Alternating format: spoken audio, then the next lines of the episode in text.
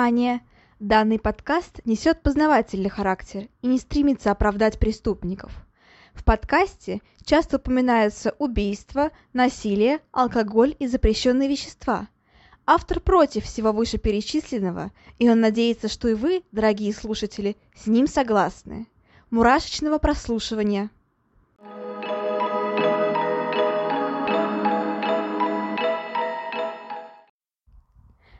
Всем привет! С вами снова Ульяна, и вы слушаете новый выпуск подкаста «Обратная сторона жизни».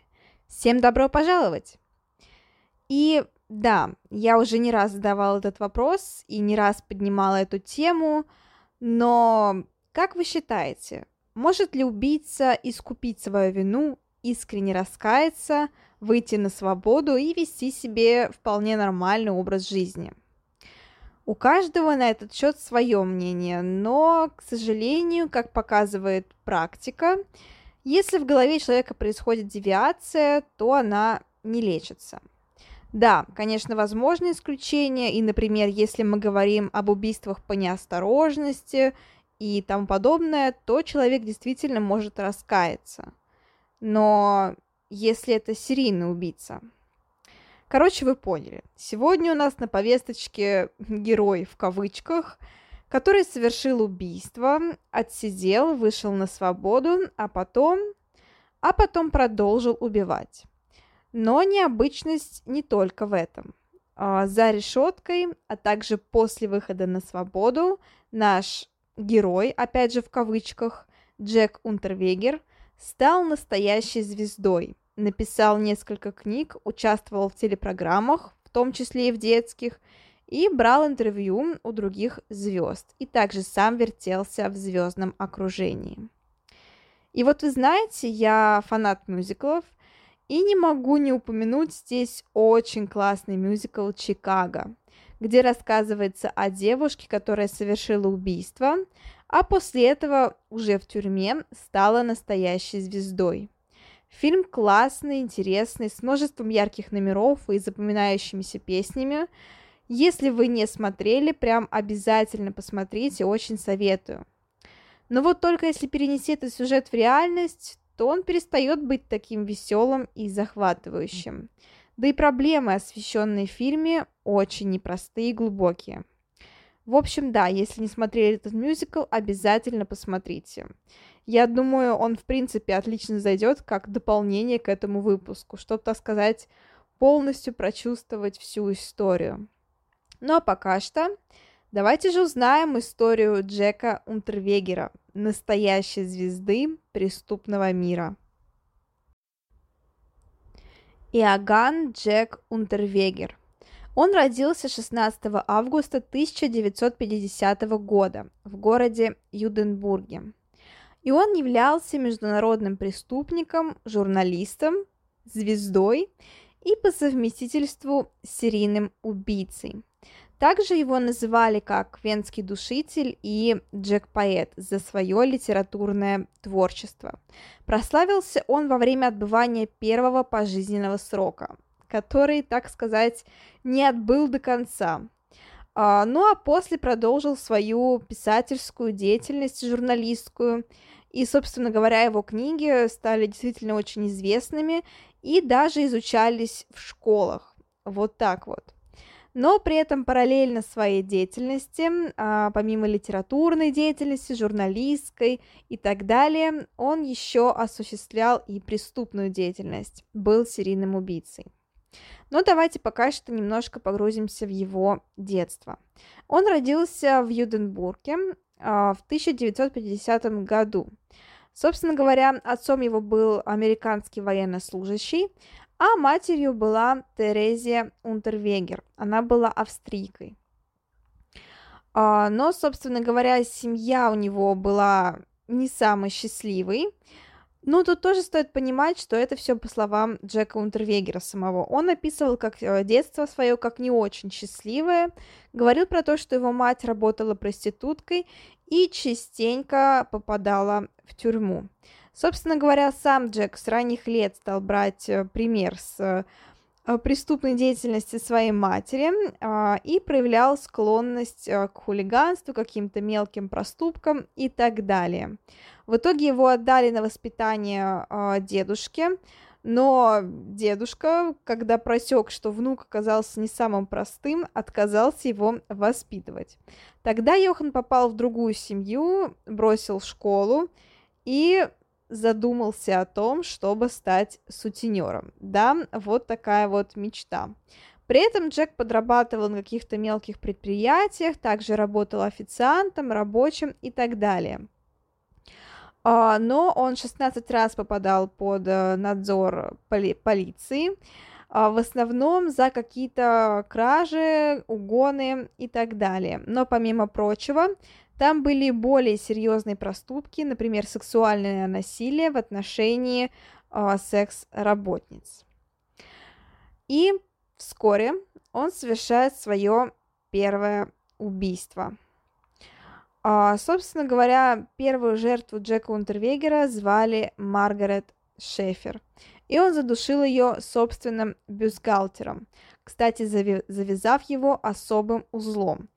А, и тут тоже нужно быть, э, так сказать, такая пометочка небольшая, что запомните про этот особый узел. узел. Впоследствии именно из-за этого узла и свяжут все преступления в единую серию, а также вычислят Джека Унтервегера.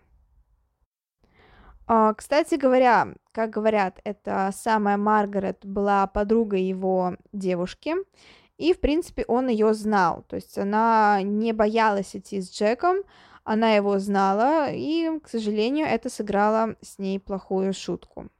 Собственно говоря, после убийства э, многие сразу заподозрили Унтервегера, э, просто потому что в последний раз их видели вместе. Э, тогда полиция быстро его арестовала, и да, были найдены улики. Собственно говоря, на суде а, Джек во всем а, признался, но при этом настаивал на том, что убитая якобы там была проституткой, недостойной жизни, плакался о том, что он такой несчастный, что вот его мать там обижала в детстве, что в принципе он такой, у него было очень несчастливое детство и так далее. А, но, естественно, все это нытье не помогло, и Джека приговорили к пожизненному заключению.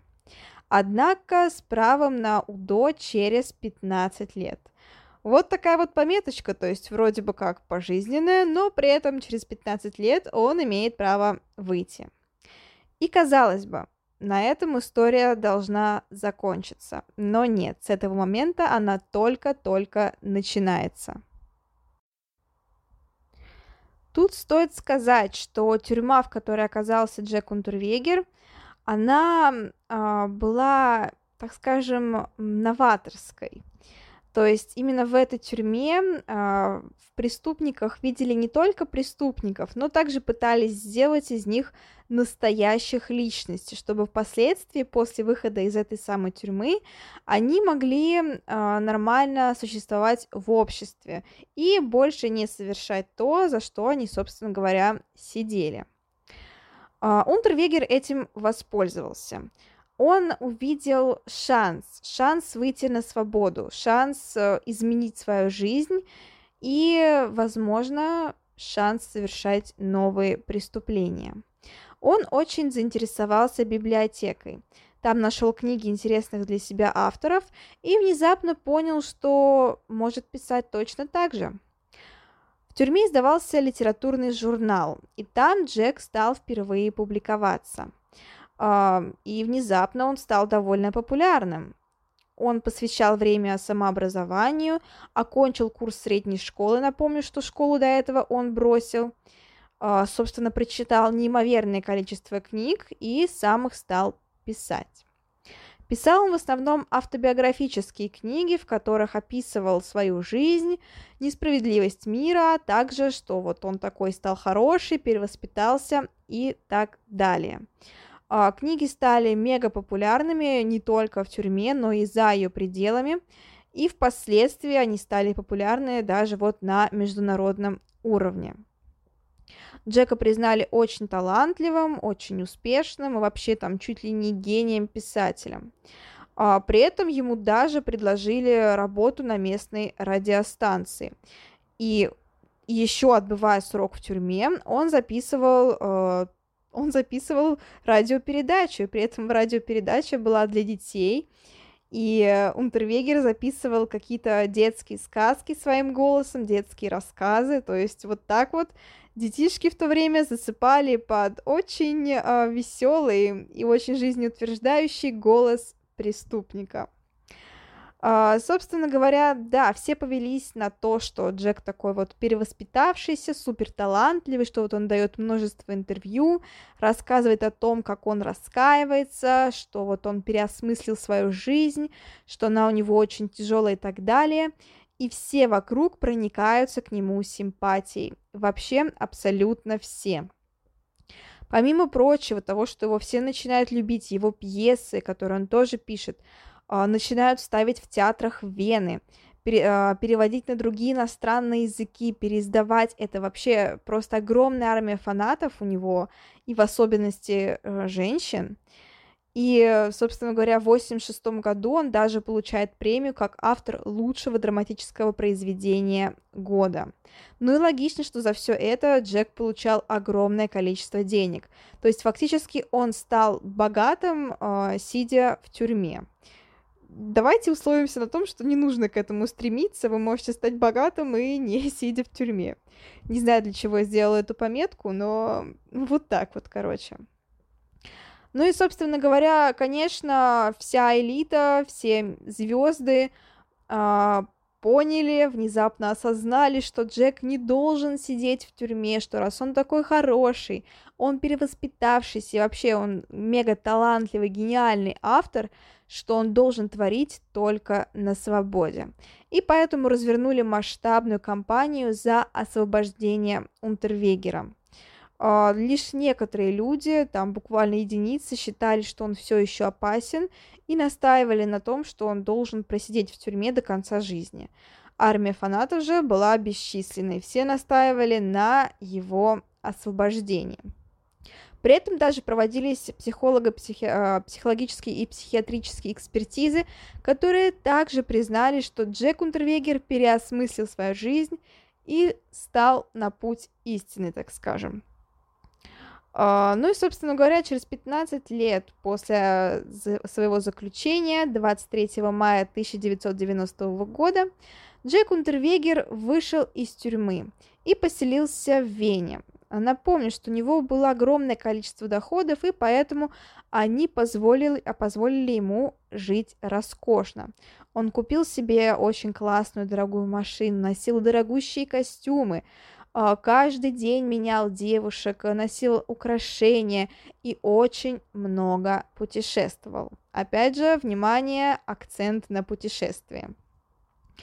А, собственно говоря, он продолжал рассказывать о своей нелегкой, тяжелой судьбинушке в различных телепередачах. А, он вел шоу, он общался со звездами, он продолжал писать и продолжал наслаждаться популярностью. Казалось бы, вот такая голливудская история, когда человек, совершивший серьезнейшее преступление, убийство с такой жестокостью, а, вот все, казалось бы, перевоспитался, вот что-то щелкнуло в голове, э, осознал свою ошибку, стал, мало того, что осознал свою ошибку, так еще и, так еще и стал знаменитым. И вот, казалось бы, правда, такая, знаете, чисто голливудская история успеха. Но нет. Параллельно всему прочему, он начал совершать убийства. И в этот раз его серия развернулась по полной. Собственно говоря, совершал он убийства в нескольких странах. А, в основном это Чехословакия, Австрия и США. В Чехословакии считается, что было 8 жертв, и несколько в Австрии, и, собственно говоря, несколько в США. Всего ему вменяют 11 жертв. Собственно говоря, осенью 1990 года, буквально через считанные месяцы после освобождения, на западе Австрии находят труп молодой женщины. Выясняется, что убитую звали Хайде Хамерер, и она работала проституткой. А, женщина была задушена собственными чулками. А, собственно говоря, отпечатков, а, улик и чего-то такого другого не было. Джек, как видите, постарался. После первого убийства он тщательно замел свои следы. Через несколько дней уже в Граце нашли тело другой женщины. Ее звали Брунгильда Мессер. И по почерку Убийство было очень похожим. Пока что было рано говорить про серию убийств, но полиция уже насторожилась, потому что, опять же напомню, преступник использовал для удушения бюстгальтер женщины, и кроме того, завязал он его так же, как и в первом случае. То есть очевидно было, что, скорее всего, преступление совершил один и тот же человек. Спустя некоторое время пропала еще одна проститутка, которую звали Эльфреде Шремпф а, тот же самый почерк, то же самое убийство. Тогда уже стали говорить о том, что, скорее всего, появился новый серийный убийца. Напомню, что совершал он убийства в разных странах, но при этом по почерку они все походили между собой, поэтому э, э, полиция из разных районов быстренько связалась друг с другом и выяснили, что они похожи что, скорее всего, их совершает один и тот же человек. И главной причиной этому, собственно, стал сам почерк и тот самый особенный скользящий узел, который Джек использовал еще в своем первом убийстве. В СМИ маньяка тут же прозвали венским душителем. А, и почему так стало еще быстро известно о серийнике? Просто потому что Австрия в 90-е годы была страной с одним из самых низких показателей преступ... Э, преступности. То есть, в принципе, там убийства совершались крайне-крайне редко. А тут сразу несколько убийств проституток, да еще с сроком там буквально за несколько месяцев. Естественно, это вызвало подозрение. Естественно, полиция сразу взялась за решение этих преступлений. И в это время, пока общественность негодует, пока всем становится известно про некого венского душителя, Джек Унтервегер, который в то время работал еще и журналистом, помимо прочего, получил право на, так скажем, собственное расследование и интервью с начальником отдела расследования убийств Максом Эдельбахером. И очень интересный момент, э, я смотрела интервью не Джека, а в принципе, вот как уже после его поимки люди, которые его знали, говорили о нем. И, собственно, э, вот этот самый человек, которого он брал интервью, он впоследствии рассказывал, что Джек очень дотошно спрашивал про все совершенные преступления, а, про то, типа, как убивал преступник, там, что он делал, почему он это совершал и так далее. Логично, что, что а, так скажем, журналист должен быть дотошным, но у Джека это вызывало, так скажем, прямо-таки маниакальную реакцию, то есть он прям возбуждался при разговоре об этих убийствах. Ну и, скорее всего, так действительно было, потому что, э, судя по его личности, судя по вот такому вот поведению, очевидно, что он, во-первых, психопат, во-вторых, жуткий нарцисс, которому нравится внимание к себе и к своим действиям. И очевидно, что он прям наслаждался тем, что вот его в это время ловят, а он такой вот расспрашивает про эту же самую серию убийств.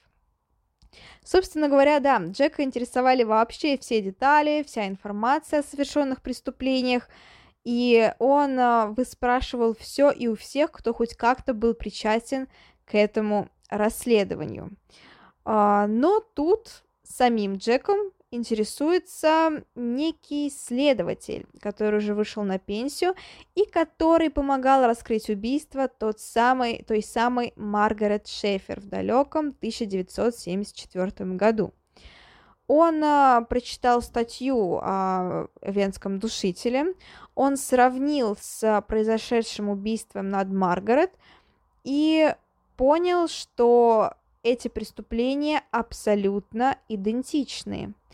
А, тогда он обратил внимание на Унтервегера и также сообразил, что, скорее всего, он и является убийств, убийцей. Но при этом, к сожалению, у него не было никаких улик, а вот так вот просто обвинять мировую звезду в серии убийств он не мог. А, но, собственно говоря, делать что-то нужно было. Поэтому Эдель Бахер, тот самый следователь, начинает, э, так скажем, свое расследование против Унтервегера и даже связывается с самим Унтервегером. А, он несколько намекает ему, что убийство, происходя... убийство, происходящее здесь и сейчас, очень походит на убийство Шефер. Тогда Джек сильно занервничал и после вообще отказался иметь какую-либо связь с этим следователем. А, и, собственно, если бы Джек был невиновен, это можно было бы трактовать, как, знаете, что вот он просто испугался, как и любой человек на его месте. Но тут, конечно, было очевидно, что что-то тут, э, что-то тут вообще не то. Чуть позже Джек продолжает свое путешествие и решает отправиться в США, а, где хочет изучить, э, собственно говоря, жизнь проституток. То есть э, опросить их, у него там, он планировал собственное там шоу, еще что-то, чтобы, так сказать, э, ну, осветить их жизнь. И при этом буквально за три недели он совершил три убийства, проведя вот в Лос-Анджелесе ну вот буквально считанные дни. Кстати, интересный факт. А, говорят, что Джек Унтервегер останавливался в отеле а, Сесил, он вроде бы так называется. И этот отель был известен тем, что в нем очень-очень-очень много раз происходили различные самоубийства, также останавливались некоторые серийные убийцы, да и в целом происходили какие-то такие, знаете, паранормальные истории. В общем, этот отель такой э, почему-то является базой, какой-то такой вот э, действительно базой штаб-квартиры для всех преступников и самоубийц. Но это так интересный факт. Uh, собственно говоря, да, в Америке он совершает еще три убийства, проведя там буквально несколько недель. Uh, но, конечно же, уже впоследствии это все связывают, уже понимают, что что-то здесь не так, и пока Джек Унтервегер а, присутствует, пока Джек Унтервегер находится в США, а, естественно, детективы на родине в Вене ведут свое расследование. И они понимают, что места убийств очень точно связаны с тем, где присутствует Джек Унтервегер. То есть поехал в Вену, убийства случаются там. Поехал в Чехословакию, убийства совершаются там. Поехал в Америку, убийства случаются там. И, естественно, когда Джек возвращается обратно, его сразу же берут в полицейский участок. И Джек не на шутку пугается. Он берет свою возлюбленную в охапку, на тот момент он живет с девушкой, и, кстати говоря, этих девушек у него просто немерено, то есть там говорят о том, что он менял э, женщин буквально каждую ночь, то есть каждую ночь там была разная женщина. И логично, что с таким отношением, скорее всего, он, в принципе, женщин не воспринимал как людей. То есть, видимо, вот с детства такая девиация, что действительно он женщин воспринимал исключительно как способ удовлетворить свои потребности, как некие вещи, ну и, собственно, не считал, что их нужно жалеть. Но на тот момент он сбегает со своей девушкой в Париж, а оттуда улетает в Майами. Но полиция уже ищет их. И, собственно говоря, в феврале 92 года его арестовывают и доставляют на родину для суда. И, естественно, проводит различные обыски, все такое прочее, там вскрываются еще некоторые подробности, и становится понятно, что да, это Джек. Джек Унтервегер виновен во всех этих преступлениях. Однако сам Джек э, до последнего отрицал свою вину и говорил про то, что это опять несправедливость в его сторону, что вот якобы он много лет назад совершил одно убийство, раскаялся за него, а сейчас вот на него пытаются повесить еще серию, что вот он опять же такой несчастный весь, его никто не любит, не жалеет и так далее. Ну, в общем-то, всячески давил на жалость. При этом известно, что, конечно, сам суд вызвал огромный резонанс в обществе, и те, кто топил в прошлом за Джека, те, кто там говорил отпустить его на свободу, тут же притихли, потому что поняли свою ошибку, поняли, что лучше бы они не выступали за его освобождение. Однако на его стороне все-таки остались некоторые люди, говорят, что поклонницы у него остались, и в зале суда они тоже присутствовали, и что его девушка на тот момент тоже э, выгораживала Джека и не признавала его вину, но, собственно говоря, ему это все не помогло. Присяжные встали на сторону обвинения, и к концу стало понятно, что его обвиняют в 11 убийствах. Но через несколько часов, да, его приговорили к пожизненному заключению, однако Джек так его не отбыл, потому что через несколько часов после оглашения приговора его нашли мертвым. Джек повесился, и, собственно говоря, он покончил с собой с помощью того самого особого скользящего узла. И тоже интересный такой факт. Э, фактически приговор он не успел обжаловать, и поэтому формально он остался невиновным. Вот такая вот необычная история. Видимо, он а, не захотел переживать все сначала, видимо, он не справился с каким-то таким, ну, не знаю, в какой-то степени, наверное, это позор, потому что он думал, что он абсолютно неприкасаемый, что ему все можно, что он до конца жизни будет, так сказать, вне подозрений, но все закончилось именно так. И это действительно уникальная история. Я никогда до Джека такого не видела, потому что совершить убийство, стать знаменитым, стать известнейшим автором, он получил второй шанс, он получил новую жизнь. А, я не знаю, вот людям не дается такого, даже если они совершили что-то менее, так скажем, преступное. То есть обычные люди добиваются популярности, добиваются известности очень тяжелым, тяжелым трудом. А Джек фактически, сидя в тюрьме, он, ну, он смог добиться успеха, он написал книги, причем хорошие книги. Он э, стал вести телепрограммы, в том числе и для детей телепрограммы. Это странно, но ладно. И это могла бы действительно стать голливудский, голливудской историей, да, с очень печальным, кровавым и неправильным началом, но при этом хорошим окончанием, то есть он мог бы реально доказать, что он исправился.